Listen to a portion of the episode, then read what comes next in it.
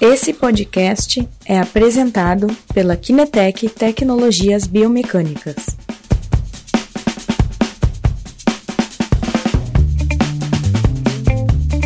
Estamos ao vivo. Então, boa tarde, já boa tarde.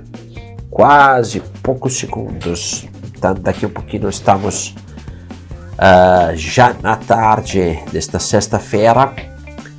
É, aqui da Porto Alegre é o Christian, da Kinetec. Bom dia, ou boa tarde, quase, né? Estamos ao vivo mais uma vez aqui no Instagram.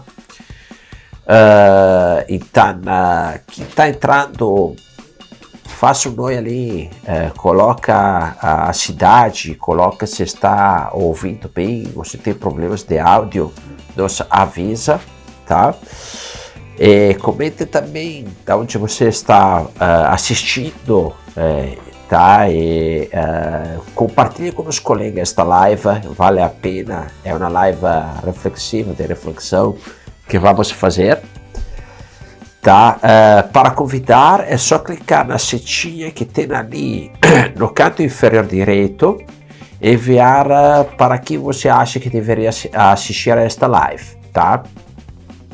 Hoje temos um tema uh, especial, tá? Um tema reflexivo que puder que pode é, perceber é, que, que, pode perceber quanto foi no que eu pude perceber quanto foi no congresso de Marte Goiânia tá é um assunto que a gente né fizemos algumas reflexões depois daquele congresso ali um congresso para mim muito marcante pela qualidade que eu vi principalmente dos brasileiros quanto teve de crescimento na área de biomecânica clínica aqui no Brasil em poucos anos, incrível o conteúdo que o pessoal trouxe, a grande qualidade das temáticas, de grande aplicabilidade, né, científicas, mas de grande aplicabilidade. Então foi realmente uh, um evento para mim uh, extremamente marcante e enquanto que esperamos o uh, pessoal entrar, uh, não esquece que esta aula uh, que estamos fazendo hoje ao vivo vai ficar disponível 24 horas aqui no Instagram. E a partir da segunda-feira ela estará no nosso canal YouTube e também nos podcasts. Uh, para encontrar o podcast é só pesquisar no Spotify ou no aplicativo da Apple ou no Castbox uh, para a Kinetec Tecnologia Biomecânica.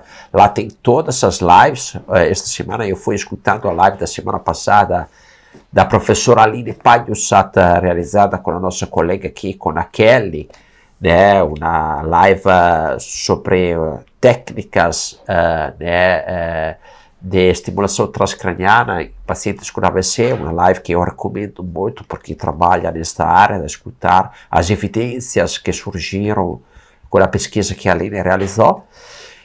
Então, uh, o podcast, né, como comentei, ok, então acho que podemos já dar uh, o começo, né, Dani, tem pessoal entrado ali? Uhum, o pessoal está entrando aqui acionando para nós. Ok, perfeito. Hoje começo com uma pergunta. Você acha que a avaliação tecnológica estará cada vez mais presente nas clínicas? Tá, responda a esta pergunta. Quem quiser pode colocar lá, sim, não, talvez, ou vai ser complicado, ou o Brasil tem as suas complicações, etc.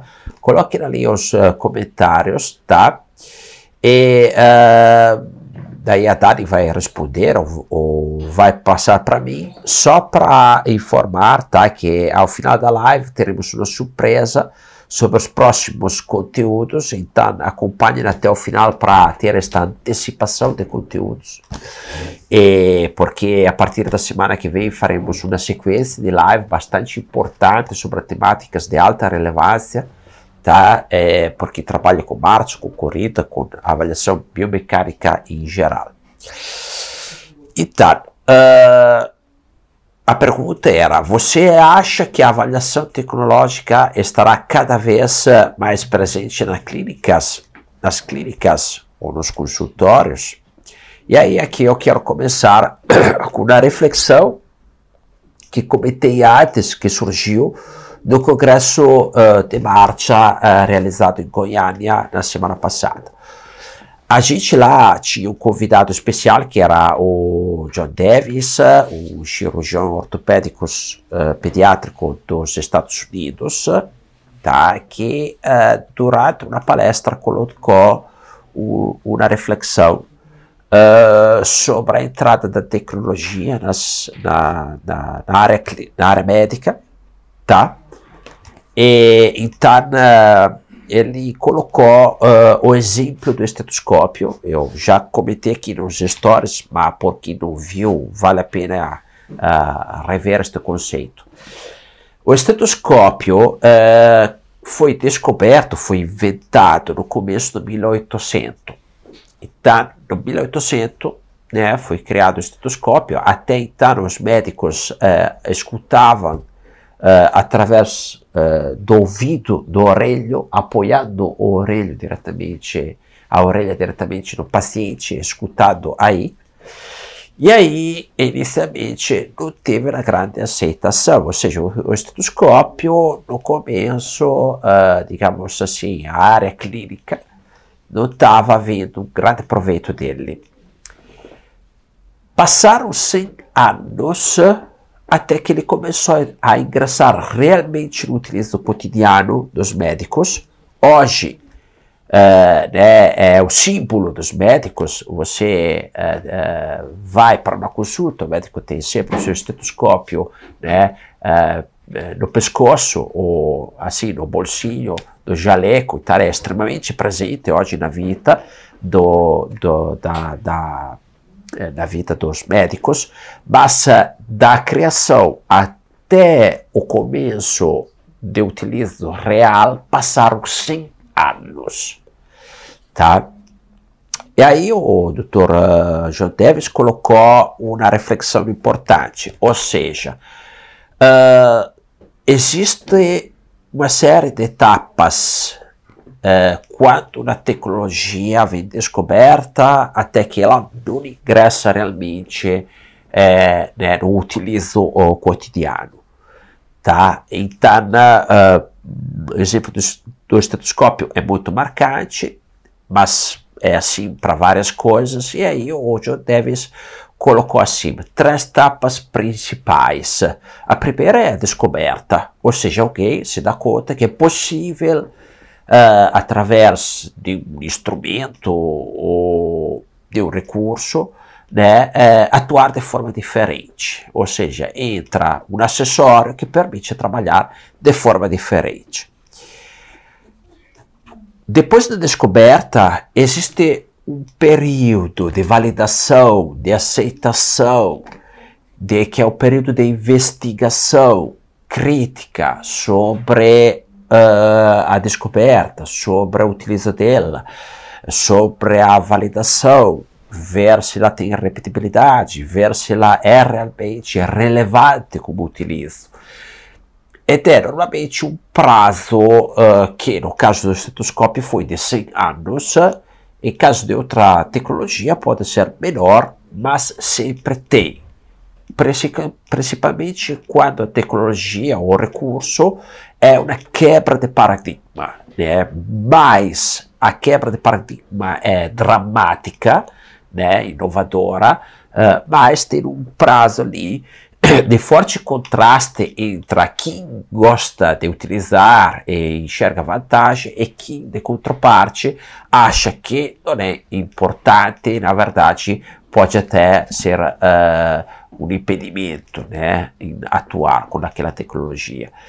Então, neste prazo aqui de grande contraste, tá, uh, depois surge né, a, terceira, a terceira etapa, que é o utilizo de verdade, quando ele ingressa e aí a tecnologia, o recurso, o acessório que foi eh, criado começa a se espalhar, a ter um utilizo de massa, está mudando dra dramaticamente depois uh, né, o, o, o, o, serviço né, e como ele vai, vai ao longo do tempo. Tem uma quarta etapa na minha opinião, que é a evolução da tecnologia, ou seja, a tecnologia entrou, começa a ser utilizada, só que eventualmente tem algumas limitações de, de, de, de tecnologia que impedem uh, eventualmente uh, o aproveito uh, máximo daquela tecnologia. E aí ali entra a etapa onde vem o desenvolvimento tecnológico da, da tecnologia de uma maneira que depois tem um aproveito ainda melhor. Tá? E aí aqui é interessante colocar um exemplo bem claro, o exemplo dos celulares. O primeiro celular, né, o primeiro telefone celular sem fio, foi inventado na, no 1970, 70, da Motorola. Para ele ser comercializado, passaram 10 anos só no começo da década 80 que saiu, se chama Dynatac, né? Era um celular é, deste tamanho assim, pesava uh, mais de um quilo, realmente pesado até da, da, sustentar. E aí era interessante, o preço caríssimo era é, quase 5 mil dólares, uma coisa assim, né? Muito caro como dispositivo. E aqui que vem a parte interessante, a tecnologia da época, um quilo, o custo se permitia somente um utilizo de 35 minutos, então a bateria durava 35 minutos, e para recarregar a bateria eram necessárias 8 horas. Tá? E o armazenamento interno da, digamos assim, da rubrica dos contatos era só de 30. Tu podia só colocar ali 30 contatos na memória do dispositivo certo? Então, um limite de armazenamento, um limite de bateria, uh, a tecnologia era pesada, grande, um custo exorbitante, pensando uh, o que, que nós temos hoje, tá? Dali se viu a possibilidade de começar uh, a utilizar esta tecnologia, passou um tempo grande, então passaram 10, um pouco mais de anos, até que na década 90 começaram a sair modelos mais baratos, com a durata de bateria muito maior, começou a ter um utilizo espalhado, mais gente utilizando, e da lá, bum, explodiu. E aí veio a quarta etapa, que foi a evolução, quando ingressaram o smartphone, né? É o marco grande foi no 2007, com a saída do iPhone, mas já tinha BlackBerry, já tinha outras tecnologias que permitiam o utilizo de aplicativos para melhorar a produtividade das pessoas, né? E da lá a hoje mudou o mundo. Hoje a gente vive uh, fazendo negócio nos celulares continuamente, as plataformas das mídias sociais são uh, uma das, digamos assim, dos marcos da, da nossa época para fazer negócio, para divulgar as próprias atividades, para se conectar a coisas relevantes para nós, certo? Então a mudança uh, foi uh, impactante. Se fala que a partir do ano que vem deve estar mais ou menos 6 bilhões de celulares, smartphone no mundo. Incrível, né? Praticamente um por pessoa considerando né, a, a, a, o tamanho da coisa, é inacreditável. Então, aqui também tivemos uma evolução, tivemos um período de validação e depois uh, uma, uma entrada. Hoje a gente tem uh, algumas possibilidades novas com, uh, digamos assim, as novas tecnologias. Estou voltando ao assunto da biomecânica, tá? Então, o que, que o Davis colocou? Que para ele, hoje, né, pensando nas três etapas de evolução, descoberta, uh, né, validação e depois a terceira etapa, na visão dele se estava centrando agora na terceira etapa, principalmente na questão dos laboratórios de marcha, onde em alguns países são já uh, relevantemente difundidos, no Brasil ainda não, mas o que, que está começando, né, está é, tá tendo um crescimento, uma onda muito marcante, é, tá, de demanda, de interesse, de utilizo de equipamentos, Uh, e tá na, na opinião deles, estamos entrando nesta terceira etapa. Eu acho também, a gente atua aqui há oito anos, a gente viu um crescimento uh, exponencial de demanda, tá? mas também de eh, pessoas capacitadas a utilizar a tecnologia. Ou seja, hoje já eh, as universidades uh, estão pesquisando, estão formando né, uh, novos profissionais uh, que mastigam, utilizam os conceitos que as tecnologias de avaliação biomecânica trazem. Então, estamos entrando nesta terceira etapa da avaliação biomecânica. com um detalhe muito importante: a gente vai ter um proveito tecnológico impactante. Hoje, o que, que mudou? Mudou o protocolo de comunicação, a gente vai ter o 5G, que vai permitir uma conectividade muito grande, tá? muito rápida, acesso a receber dados de forma mais rápida. Tá? Os celulares, né, os, a parte mobile, como também os computadores, mas nos celulares é mais evidente, uh, são extremamente mais eficientes, eles conseguem processar de forma muito mais rápida, tem um armazenamento interno uh, muito maior, né? então uh, estão com uma tela maior que consente ver melhor coisas, informações, etc. E eh, depois, sobre o armazenamento, a revolução, digamos assim, do armazenamento cloud, que acontece devido às outras tecnologias, uh, por exemplo, de conectividade, tipo o 5G, a fibra óptica, etc., tá? É, né, o armazenamento cloud está mudando uh, consideravelmente tá? Uh, o modelo de negócios, uh, a possibilidade de uh, utilizo de dados, podemos assim armazenar uma quantidade de dados muito maior com um custo muito inferior. Pensamos de novo, aquele Dynatac da um quilo que armazenava somente 30 contatos e a gente pagava 5 mil dólares né? E hoje, com né, o nosso sistema cloud, podemos armazenar é, né, teras de dados a um preço realmente é, mais em conta.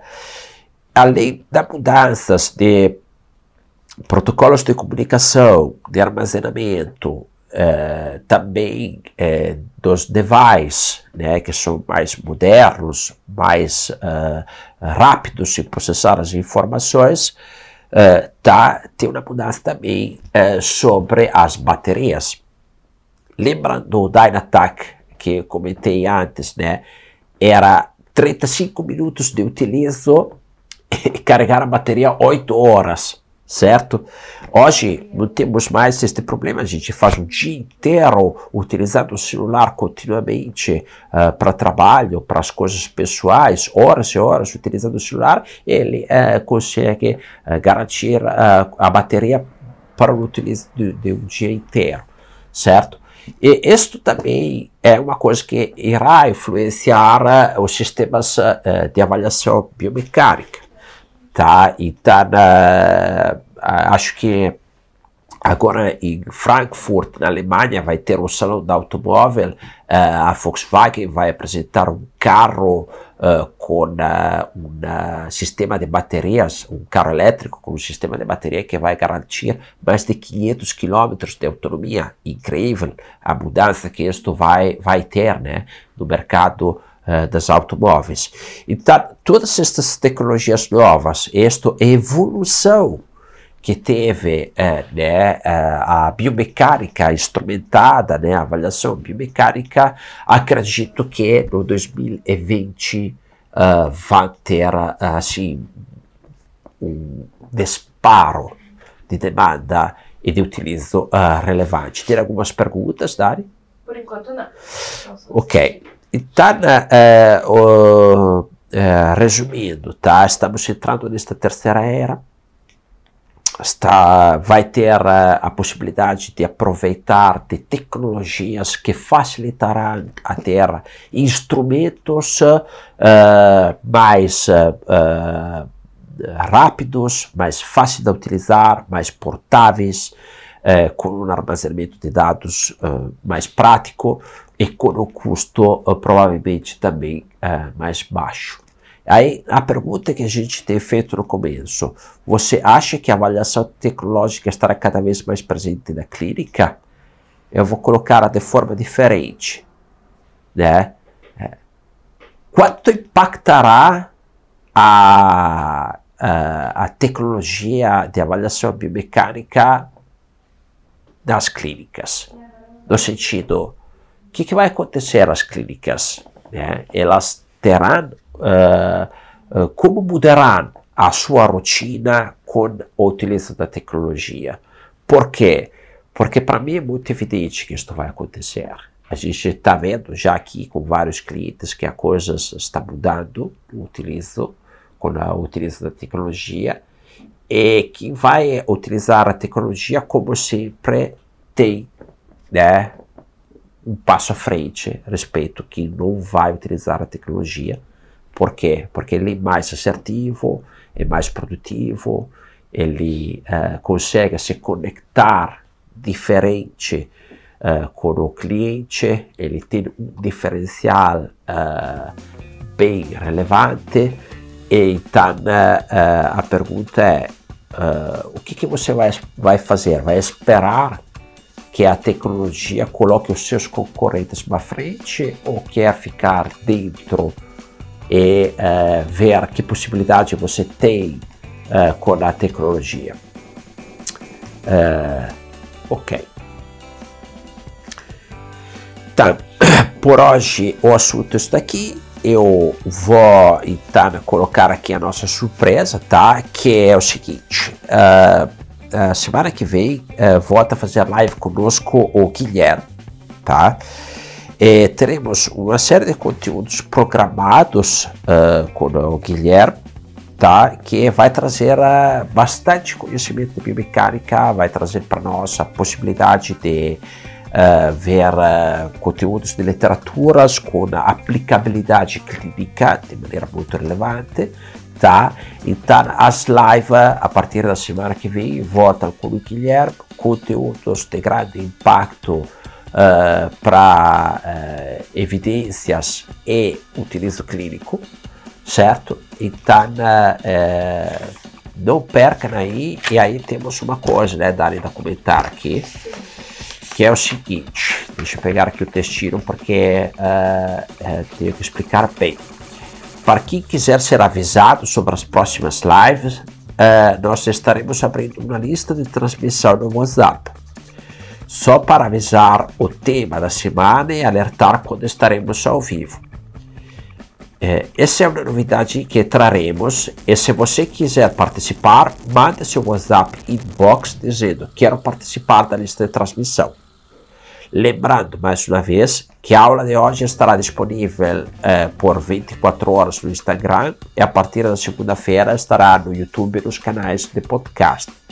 Então, se vocês querem uh, uh, ser lembrados das próximas lives e, e uh, para participar delas, pode colocar em inbox o seu WhatsApp e falar que quero participar da lista de transmissão. Ok.